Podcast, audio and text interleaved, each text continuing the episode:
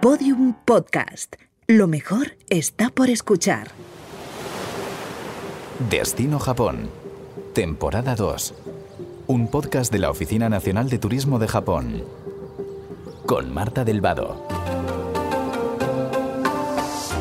Hola, soy Marta Delvado, periodista de la cadena Ser, viajera empedernida y apasionada por descubrir lugares y culturas diferentes. Bienvenidos a la segunda temporada de Destino Japón, un podcast de la Oficina Nacional de Turismo de Japón que quiere ayudarnos, a mí, a vosotros, a preparar nuestro próximo viaje a ese país, ayudarnos a conocer algunos secretos sobre este destino que estoy segura nos va a sorprender incluso desde antes de llegar allí.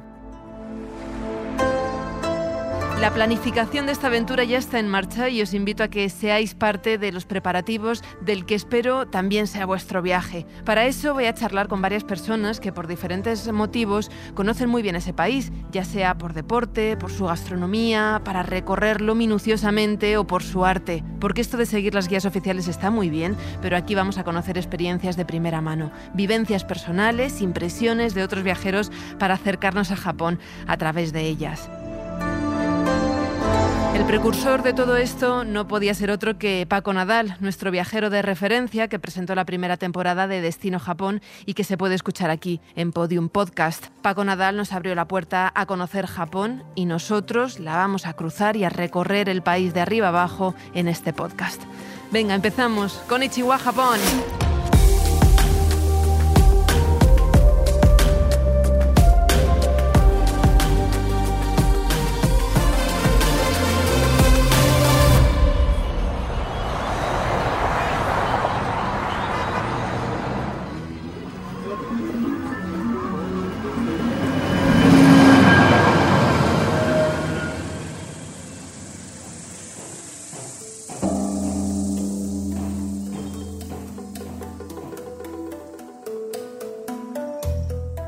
Viajar es aprender sobre la cultura, la historia de un lugar, atreverse con el idioma e intentar conocer a fondo tanto a la gente de esa región como sus costumbres. En este episodio de Destino Japón tengo la suerte de hablar con un super viajero que conoce al dedillo ese país. Enrique Ales, ¿cómo estás? Bienvenido. Muy buenas, encantado de estar aquí. No hay dos sin tres ni tres sin cuatro, así que volvemos a Japón otra vez para recorrer una vez más un país apasionante. En Tokio se puede dormir en cápsulas, pasarse días enfrente de una pantalla y comer en restaurantes gestionados por máquinas a la vez que visitar templos centenarios. Vamos a empezar por esta galería comercial tan loca que hay aquí en la ciudad de Osaka. Viajar a Japón es una experiencia increíble que si haces bien te puede cambiar la vida. Enrique Ales es creador de contenidos digitales, es un referente viajero en, en, redes sociales, gran conocedor además de las posibilidades viajeras japonesas. ¿Cómo te levantas por la mañana y decides dar la vuelta al mundo? Y empezar además por Japón. Uf, eh, bueno, yo empecé por Japón porque ya lo conocía eh, y era como el único país de Asia que, con el que yo había tenido contacto y mi único motivo para, mi único, entre comillas, mi único motivo para lanzarme a dar la vuelta al mundo sin billete de vuelta fue que estaba harto de todo. Y yo, bueno, pues, no, no, es mal motivo. No, no, es mal, sí, sí, sí. Entonces yo necesitaba como hacer algo lo más radical posible. Eh, para mí en ese momento lo que se me ocurrió fue eso, ¿no? Y yo llevaba siete años intentando crecer mi propia eh, agencia de diseño, yo era diseñador. Y, además llevaba cuatro años a distancia con mi chico que estaba entonces viviendo en Londres, ¿no? Entonces justo se nos, eh, como de esto se alinearon los planetas para que los dos en el mismo momento dijimos necesito cambiar eh, a lo bestia. Y como una vez eh, superado el paso de, de, yo decir, bueno, voy a dejar de lado mi empresa, ya no teníamos nada que nos atase a ningún lado, pues dijimos, bueno, pues vámonos a recorrer el mundo. Y pues al principio pensábamos que serían tres meses o seis o un año, acabaron siendo casi tres años. Y pues nada, a mí yo en el camino encontré mi pasión, que era eh, pues grabar, eh, contar historias viajando y pues se puede decir que es, viajar me salvó la vida, sí. A grandes problemas, grandes remedios. Totalmente, pero tal cual. ¿eh? Claro, esto no tiene por qué servir para todo el mundo, pero en mi caso yo necesitaba una cosa lo más radical posible y esto fue el, el, el bálsamo perfecto. Y el primer destino de ese gran cambio que necesitabas era Japón, que dices que ya lo conocías. Sí. Eh, ¿Por qué elegiste Japón? Pues nosotros queríamos empezar por Asia porque es un continente que siempre nos ha llamado mucho la atención. Mi chico además es muy de anime, muy de manga, estamos los dos muy conectados con la cultura japonesa y he de decir que eh, igual esto a él no le encanta que lo diga, pero llevando tanto tiempo a distancia, pues, eh, pues cuatro años a distancia son muchos años. Y hubo un momento en el que los dos dijimos, mm, ¿esta relación tiene sentido o no tiene sentido? Y en ese momento, mientras nos estábamos planteando eso, fuimos juntos a Japón. Y Japón fue el país que salvó nuestra relación y que la convirtió en lo que es ahora, ¿no? que es muchísimo más sólida y mucho más eh, tal. Y entonces, pues nosotros, para nosotros Japón siempre ha sido un, lugar muy especial, tanto es así que ya hemos ido cinco veces. Y, y pues eh, sentíamos que teníamos que empezar por ahí porque queríamos... Japón es un lugar en el que tú llegas y hay, todo es distinto, pero a la vez es muy fácil, ¿no? Es muy fácil sentirse en casa, es muy fácil sentirse bienvenido, es muy fácil ver cosas nuevas sin que te produzca mucho desasosiego de decir, Dios mío, ¿dónde estoy? ¿Qué estoy haciendo? ¿Qué ¿no? Y, estuvimos ahí tres meses eh, en esta primera vuelta al mundo, entonces estuvimos mes y medio más o menos viviendo en Tokio, que es una ciudad que mm. conocíamos bien, pero que obviamente cuando vives ahí tanto tiempo ya pues la ves de otra manera, y el otro mes y medio viajando sin parar por el país. Esto que dices de que Japón te hace de alguna manera sentirte en casa, me resulta un poco paradójico, porque claro, mm. estás en un lugar donde no entiendes la escritura, donde no hablas el idioma y... Estoy en ello, estoy en ello, lo ah, del idioma, pero... no, estoy hablando por mí, estoy, me estoy imaginando yo. donde, claro, no... La gente entiendo que en su mayoría no habla inglés, o mucho inglés. Eh, ¿Cómo es esa comunicación? ¿Cómo es ese moverte por un país en el que son los, contextos, mm. eh, los códigos culturales son diferentes. Pues es curioso porque es un país que de entrada es un país muy amable para los visitantes. De entrada solo ves cosas que son 100% reales y es eh, todo está limpio, todo el mundo eh, respeta a los demás, todo el mundo es amable. Es un país eh, que con, todas sus cosas diferentes a, lo nuestro de aquí, pues es como una versión infinitamente mejorada de lo que ya conocemos, ¿no? Pero la primera impresión es esta, ¿no? Es, este es un país en el que todo, todo está bien. Y como visitante, incluso cuando te quedas más tiempo, eso no deja de ser así. O sea, a ti te puede, te puede gustar más o menos una cosa, pero en general estar allí es bastante fácil, ¿no?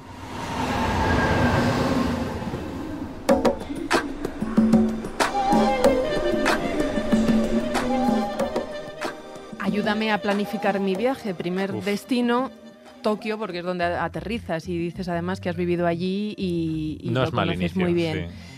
¿Qué destacarías de esa ciudad? ¿Qué es lo que más te llamó la atención? Lo primero es decirte, Tokio es eh, muy diferente al resto de Japón. Es como Japón eh, Tokio tiene mucha influencia de Estados Unidos después de la Segunda Guerra Mundial, ¿no? Y es como es una ciudad como retrofuturista, porque solemos pensar que Japón y Tokio es un país muy futurista, pero es como futurista de los 80, ¿no?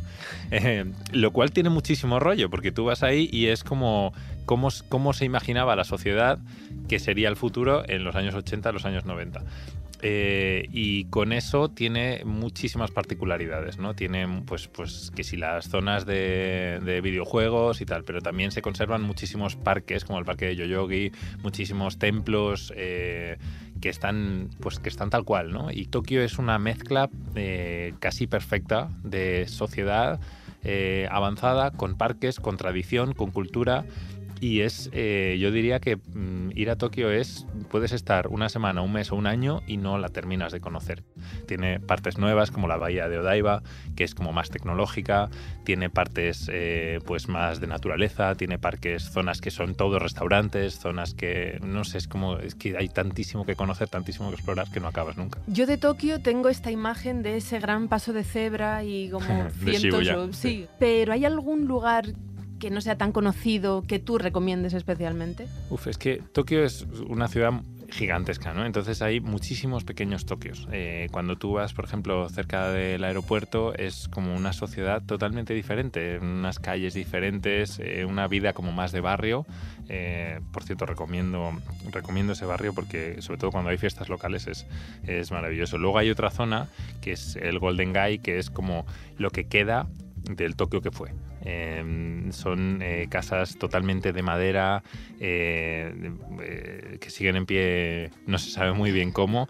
Debajo tienen, primero, arriba tienen como restaurantes, ¿no? Hay uno muy, muy famoso famoso entre comillas porque es una zona bastante poco frecuentada, ¿no? Pero hay uno que es como de ramen de pescado tradicional y artesano y entonces la gente hace cola en un callejón eh, oscurísimo que en cualquier otro sitio dirías, este callejón me da respeto, pero es Tokio, entonces no, no, no pasa nada.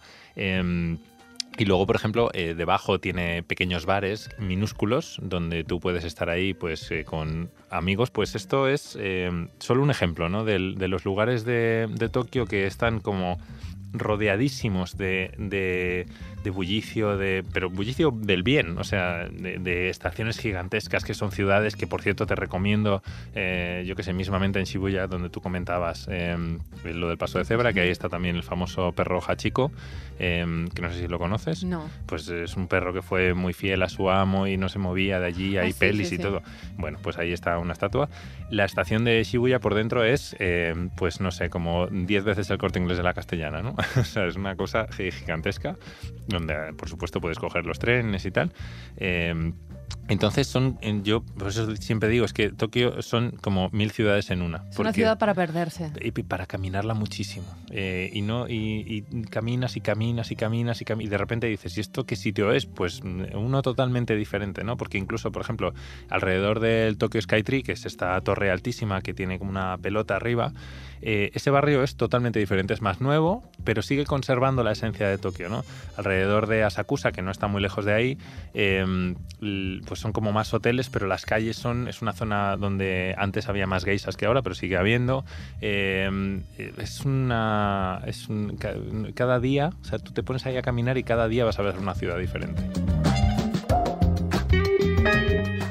Y dentro de esa ciudad tan gigantesca, ¿cómo te mueves? ¿Hay transporte público, taxi? Eh, ¿cómo, cómo, cómo, te mueves? Una de las mejores cosas de Japón es que moverse es facilísimo, ya sea por dentro de la propia ciudad o entre, entre prefecturas o incluso al sitio más remoto hay un, tren que seguramente, o sea, llegas en tren bala y de ahí pues probablemente puedas coger un tren de, el equivalente a nuestros trenes de cercanías, que son trenes en superficie, y después hay autobuses, ¿no? que también la experiencia de coger un autobús es, eh, es, es como totalmente diferente, porque tú llegas y pagas al final en función del número de paradas que hayas hecho. Al principio, en algunos autobuses te dan un ticket al principio y entonces cuando te vas a bajar hacen el cálculo de cuántas paradas. Bueno, la verdad es que mm, eh, moverse por allí es muy fácil. Y dentro de la ciudad de Tokio tienes eh, dos compañías o tres, eh, bueno, hay diferentes sistemas de metro y después hay tranvía, después hay trenes, las, líneas JR y después, por supuesto, tienen los trenes bala para, para ir a otras zonas. ¿no? Por todo el país. Sí.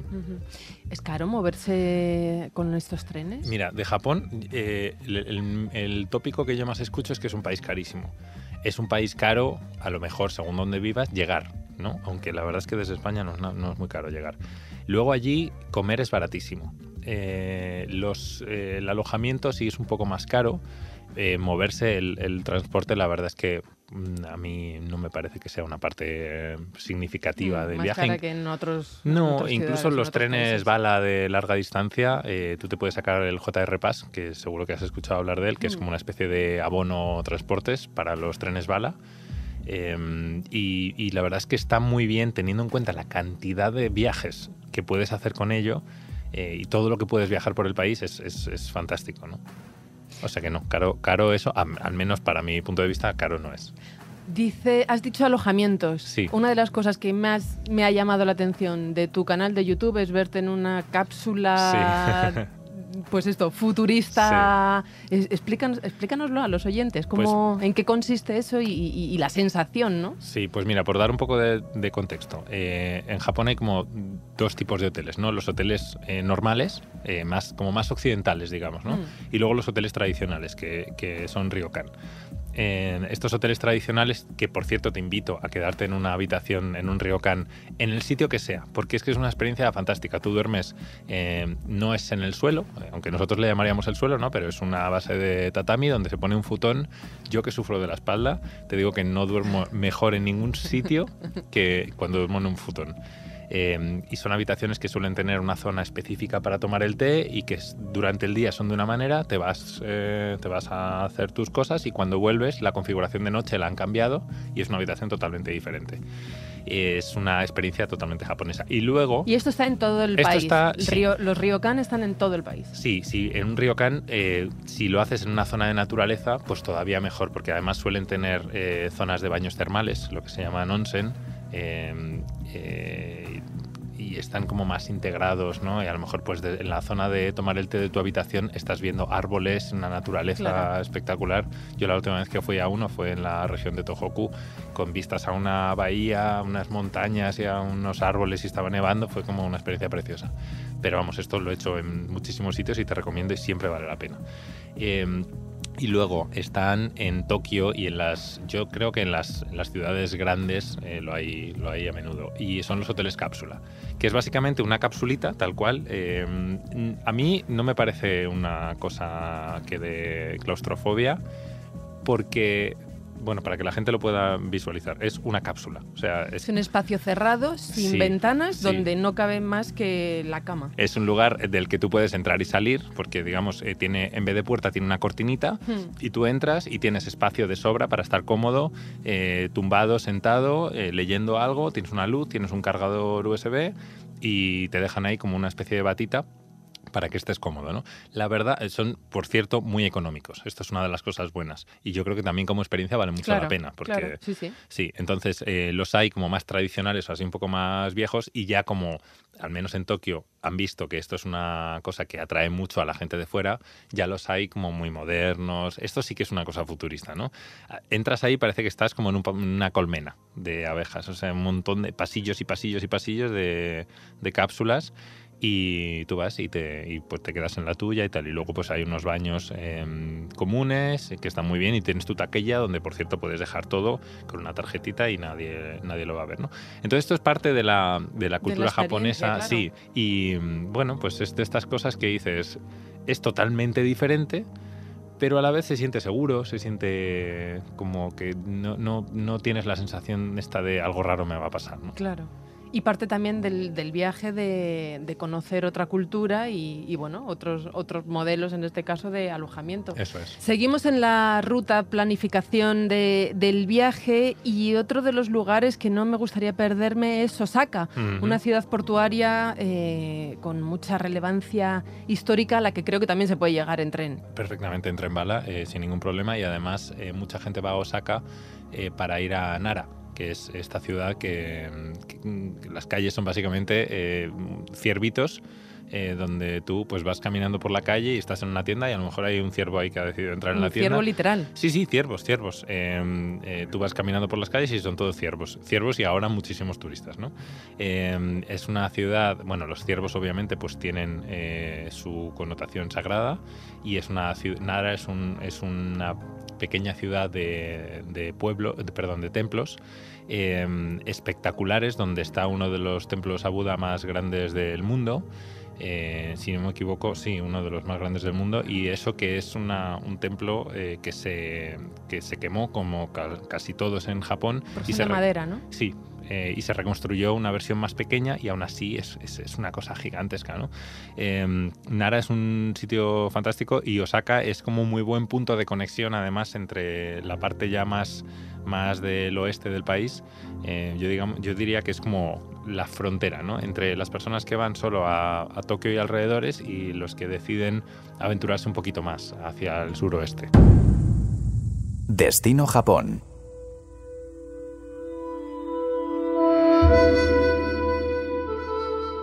Templos, santuarios, pagodas, monasterios. En Japón existen miles de espacios de culto, mayoritariamente budistas o sintoístas.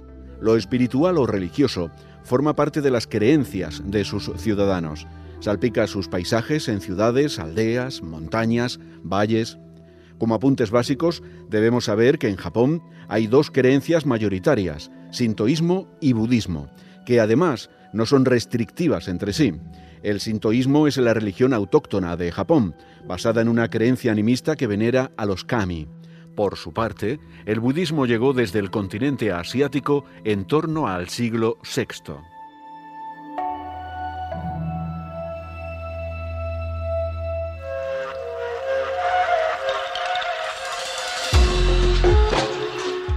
Ahora que me hablas de, de los templos, ¿Cómo es la relación de los japoneses que van a un lugar sagrado para ellos em, con los turistas que vamos a visitar y que probablemente no entendamos la importancia o Mm. la relevancia que, que tiene para ellos pues, ir a un sitio como este? Sí. un- Yo, pues, eh, pues de- los japoneses cuando eres extranjero te miran de una forma diferente, ¿no? Eh, pero yo creo que nuestra labor como, o sea, en el sentido de mm, te respeto y ahí estás y no voy a interactuar contigo a no ser que tú me preguntes algo. Pero eh, nuestra labor como visitantes de un lugar como Japón, donde además la espiritualidad es algo muy importante, es aprender a mirar con respeto. Eh, los templos en Japón eh, son principalmente o budistas o sintoístas eh, y están muy, muy, muy conectados con la naturaleza. Eh, de hecho, pues eh, hay muchos templos donde tú vas caminando y es como caminar por, un, por una montaña o por un bosque, ¿no? Y el, y el templo está integrado. Y, y si tú vas con respeto y en vez de, por supuesto, pues eh, entendiendo que la gente va ahí a reflexionar, a meditar, la religión en Japón no son religiones pues como de sermones, ¿no? Digamos, como, como estamos acostumbrados en, en Occidente, como de una vas ahí a que un señor te lea y te diga lo que tienes que hacer. No, esto es mucho, una cosa mucho más introspectiva, y que a mí, es una cosa que me encanta, ¿no? Entonces creo que eh, ir a diferentes templos es una cosa que no cansa y en cada templo pues eh, hay sus particularidades pero, pero es como muy parte de, la esencia de la cultura japonesa. Yo diría que también está ahí, ¿no? En cómo interactúan los japoneses con sus propias creencias. Tú dime si me equivoco, pero he estado leyendo que si quiero conocer un lugar tradicional, precisamente arraigado en las creencias de la cultura japonesa histórica, em, es Kioto. Me han dicho, si quieres, Sí. si quieres ir a, a conocer la raíz de la tradición japonesa, tienes que visitar Kioto. Sí, yo diría que sí. Eh, Kioto es una ciudad que tiene miles de templos. eh, es, la, es la ciudad en ese sentido más, eh, más conservada y más importante eh, a nivel eh, eh, de, de todo lo que queda, digamos. ¿no? Es una ciudad espectacular en la que yo creo que la gente pasa demasiado poco tiempo y es una ciudad además muy diferente a, a Tokio. ¿En es un qué poco sentido? pues no, no tiene este componente retrofuturista del que hablábamos Mm. antes y luego es una ciudad muchísimo más calmada. Tokio es una, una ciudad que nunca para, ¿no? Es como, eh, como si Madrid, Nueva York y Londres las metes en una batidora y te sale Tokio, ¿no? Con, con el carácter además diferenciador eh, de, de Japón. Em, y, y- Kioto es una ciudad muchísimo más tranquila, donde puedes caminar a todas partes, em, hay muchísima, em, muchísima tradición que se respira en las calles, no, no tiene como ese ajetreo y ese bullicio de las ciudades grandes, aunque lo es. Mm, eh, dime algún lugar que, que te haya marcado y que quieras recomendar, porque viendo tus vídeos me da la sensación de que has recorrido la isla principal de arriba abajo, un lugar que te quedara de, ¿De todo de- el país? Sí, Wow. no sé, ¿te puedo decir varios? venga. Venga, eh, para mí una experiencia espectacular fue subir al Monte Fuji. Eh, esto es algo que, que se puede hacer, que no, bueno, pues requiere cierta forma física, pero tampoco es una escalada por rocas, porque además es un camino que se ha hecho, ¿no? Eh, y está como no pavimentado, pero digamos que hay, son escalones y tal. Eh, se puede subir en autobús hasta la quinta estación, Mm. eh, no el grupo de música, sino la quinta. y, y desde allí, bueno, eh, recomiendo que no hagáis como nosotros, que no comimos nada y subimos al Monte Fuji sin comer nada. Eh, y vas subiendo y en nuestro caso hubo un momento en el que pasamos la capa de nubes y de repente estábamos por encima de las nubes en, subiendo al Monte Fuji, que fue como una experiencia eh, de las primeras que hicimos en nuestra vuelta al mundo y de, de estas que dices que no me voy a olvidar en la vida, ¿no? Y de, de esa, como de ese gusanillo que sientes por dentro que dices es que no me puedo creer que esté haciendo esto. Eso fue increíble. Y por Esa cierto. excursión hacia, para subir el Monte Fuji, ¿cuánto tiempo más o menos? Pues mira, eh, nosotros estuvimos como 5 o 6 horas y no llegamos hasta arriba eh, porque ya lo planificamos mal. Eh, no, te voy a mentir. Y aún así la experiencia fue espectacular, Sí, sí. ¿eh? no necesitamos llegar hasta arriba. Eh, no, me- no te voy a decir porque no sé, pero bueno, estás en Google que seguro que te contesta eso. Pero y te digo, incluso si no tienes o, o decides, hostia, que, que, que a lo mejor no me da las energías para subir hasta arriba, da igual. Eh, es, es- es- es precioso. Y además a la base, en la base el Monte Fuji tiene... em, un bosque donde no se escucha absolutamente nada, no, no se escucha no corre el aire, no en el sentido de que no escuchas viento, no, no mm. escuchas em, nada, nada. O sea, es un bosque donde yo encontré una paz y una eh, como una magia que yo no sé, yo siempre digo que la naturaleza de Japón no sé qué tiene que está como ordenada, ¿no? Y, no son bosques de, de, reforestación ni nada, ¿no? Es como que pues una naturaleza diferente a la que conocemos. Mm. Y ahí y además con la vista del Monte Fuji, que es una cosa eh, eh, excepcional, eh, pues no sé, yo en esa zona si vas te recomiendo quedarte un par de días para hacer un día un paseo por el, por el bosque y otro paseo por, la, por el Monte Fuji. Otros lugares que te recomiende, las islas del Mar de Seto, son una cosa mm, pues preciosa. El Mar de Seto está, digamos, como en la parte mm, sur suroeste del país, em, en, la, parte sur, hay un montón de islas, ¿no? Y de hecho se puede hacer un camino que yo hice en bici. Esto también te lo he visto en, tu canal de YouTube. Sí, sí, recorriendo siete islas a través de siete puentes.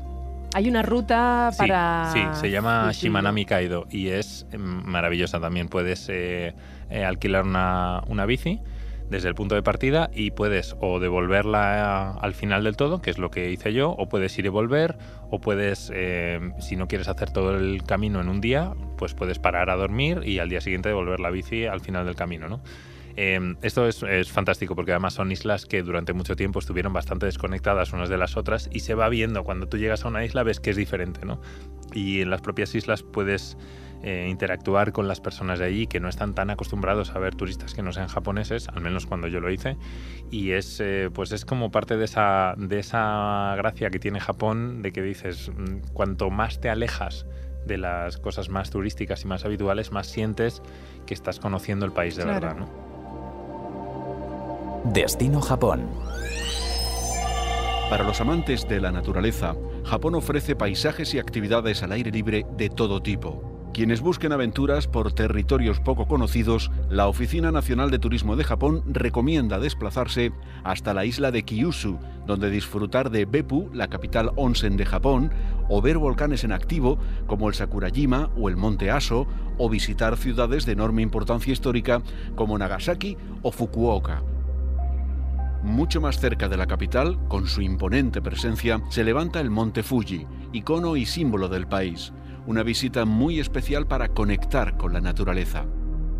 También podemos recomendarte, a menos de una hora en tren de Tokio, acercarte al monte Takao o Takao-san, donde se puede escoger entre diferentes rutas según queramos dar un paseo hasta la cima o hacer un verdadero camino montañés. Las vistas de la metrópolis desde allí son inolvidables. Y si quieres tener una experiencia en playas increíbles de grandes arenales, aguas azules, donde puedas practicar buceo o hacer kayak, por ejemplo, la propuesta es acercarse a las islas del archipiélago Okinawa, las más meridionales de Japón, pura naturaleza. Para preparar tu próximo viaje a Japón, no dejes de visitar la web de la Oficina Nacional de Turismo de Japón, disponible en español en esta dirección www.japan.travel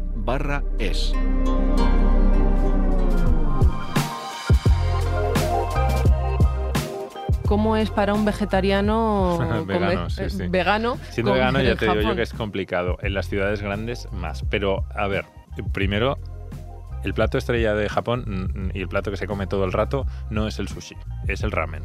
El ramen es como una sopa de fideos con todo tipo de cosas, ¿no? Verduras, carne, huevo, etc. Em, ya en, la, en, la, en Tokio eh, y en las ciudades grandes, e incluso en pueblecitos pequeños donde se cocina eh, tradicionalmente con las verduras de temporada, ¿no? Esto, por cierto, paréntesis, en Japón se celebran las estaciones muchísimo, cambia el arte, cambia la gastronomía, cambia los ingredientes, cambia todo. Y hay muchas zonas donde eh, mm, cocinan según lo que hay en ese momento. Y esto, muchos de estos platos de soba o de ramen son, son veganos, porque lo que tienen es eh, lo que se cultiva. Eh, pero el ramen tradicional, del que estamos acostumbrados a ver, allá hay muchas versiones veganas. Eh, y en Tokio, bueno, de hecho mis vídeos del último viaje que hice salen. O sea que en vez de decir sitios, que la gente vaya a verlo. pero es posible para un vegano comer bien en Japón. No es lo más fácil. eh, también te lo digo. Pero bueno, eh, yo asumo parte de esa frustración eh, porque, porque es un país que adoro, ¿no? bueno, pues si no, siempre, siempre hay edamame y hay de todo y hay opciones. Em, y luego em, el sushi, por, por, supuesto, está por todas partes y se puede comer tanto de la forma tradicional yendo a... Pues es que yo he estado, el mejor restaurante de sushi, yo la primera vez que fui a Japón, en la segunda sí comía pescado, el mejor restaurante de sushi al que fui estaba dentro de una estación de metro. Las estaciones de metro son como ciudades por dentro algunas, o sea, son eh, gigantesquísimas. Y yo recuerdo estar ahí y decir, pero ¿cómo puede estar esto aquí? ¿no? O sea, eran era unos sabores y una todo y unos precios muy bien, o sea, no eh, entonces, bueno, el sushi se puede comer de esta forma o yendo al mercado de pescado, donde alrededor está lleno de, tiendas de sushi en Tokio, o se puede ir a una cadena de estas donde eh, el rolling sushi, digamos, ¿no? Donde van corriendo, tú lo pides a través de una pantalla y de repente te llega a del, justo donde tú estás, viene el sushi en un plato y se para delante de donde tú estás, lo recoges, le das al botoncito verde y ya está. Es, es una cosa eh, fantástica, es una experiencia. Igual, otra experiencia, claro. Sí, sí, sí, En este tipo de sitios, en, Tokio hay varios de estos. Eh, sí que hay opciones veganas, o sea que está, está muy bien.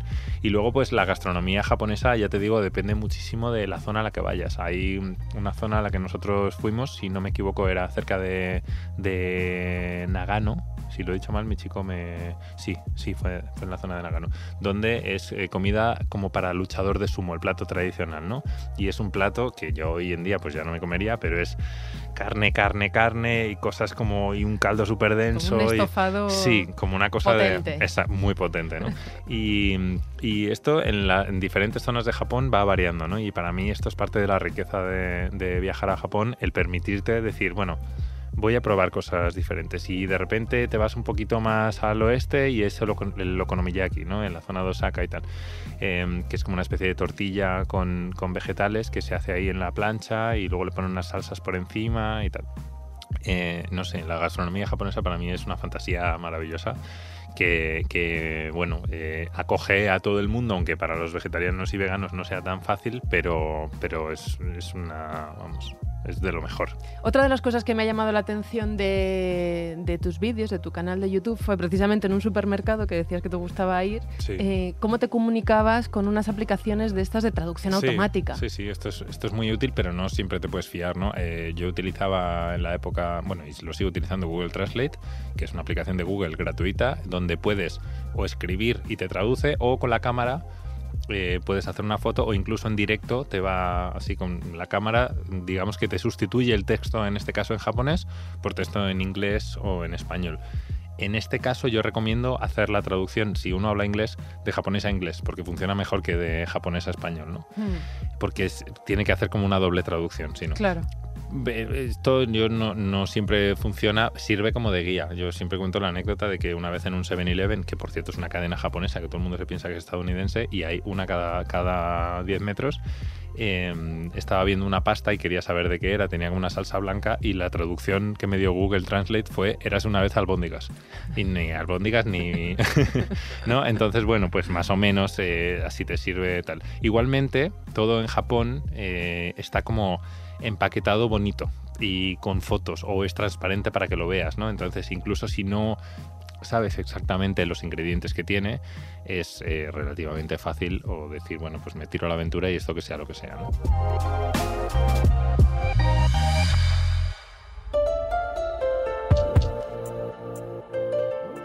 No me quiero quedar sin preguntarte, estamos hablando de experiencias en diferentes ámbitos y no me quiero quedar sin preguntarte cómo es la experiencia de viajar con tu pareja, chico, a un país tan tradicional como Japón. Sí, em, eh, cuesta mucho que la sociedad japonesa perciba como iguales a según qué tipos de personas. Y esto también ocurre con las personas LGTBI.